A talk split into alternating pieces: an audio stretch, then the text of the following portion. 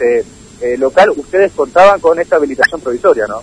Sí, es, es, cierto lo que usted está diciendo, sí. Eh, teníamos la habilitación que es provisoria por 30 días, eh, esperando a que nosotros terminemos nuestra tarea de mantenimiento para la habilitación correspondiente definitiva. Claro, eh, y es por ese motivo que ayer la Defensoría clausuró este local, ¿no? Claro, sí, eh, no hubo ninguna irregularidad con tema de precios, ni vencidos, nada, solamente. Claro, es la segunda vez eh, que se clausura. Sí, es la segunda vez. La primera vez fue justamente por la cuestión de precios, ¿no? Claro, cuestión de precios, y sí, es solamente claro. el precio que no estaba todos los precios correspondientes. Y ustedes eh, trabajaron, arreglaron esa situación, por decirlo de alguna forma, pero ayer volvieron a clausurar. Claro, exactamente, como usted está diciendo.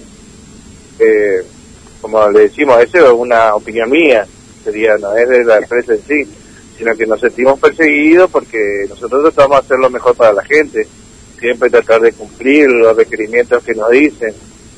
Eh, siempre el razonamiento, yo creía que el razonamiento tiene que contar en el tema de todos los controles, porque nosotros vamos a hacer lo mejor para la gente, somos un servicio esencial que la gente necesita venir a comprar. La gente que vive todo alrededor nuestro no está comprando ahora en estos momentos, tiene que irse más más allá de sus lugares habituales, que está prohibido.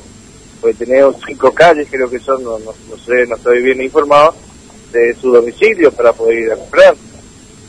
Ahora, hoy tenía que venir la municipalidad a ver el avance de estas eh, obras, ¿no? Para darle la habilitación definitiva. ¿Qué están esperando? ¿Están esperando que llegue? ¿Están viendo qué va a pasar esta mañana? Y estamos esperando lo mejor, como yo le dije, estamos esperando lo mejor, que venga hoy el ente regulador que el sector de consumidor y nos levante el, el, la clausura. Yo siempre que hacemos, brindamos su servicio. ¿Cuántos trabajadores eh, son los que eh, se encuentran en este supermercado? 36 trabajadores.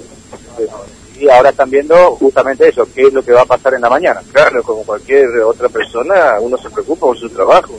Y por supuesto quiere trabajar. El personal siempre está predispuesto a ayudar a la gente. Eh, brindar, brindamos un servicio.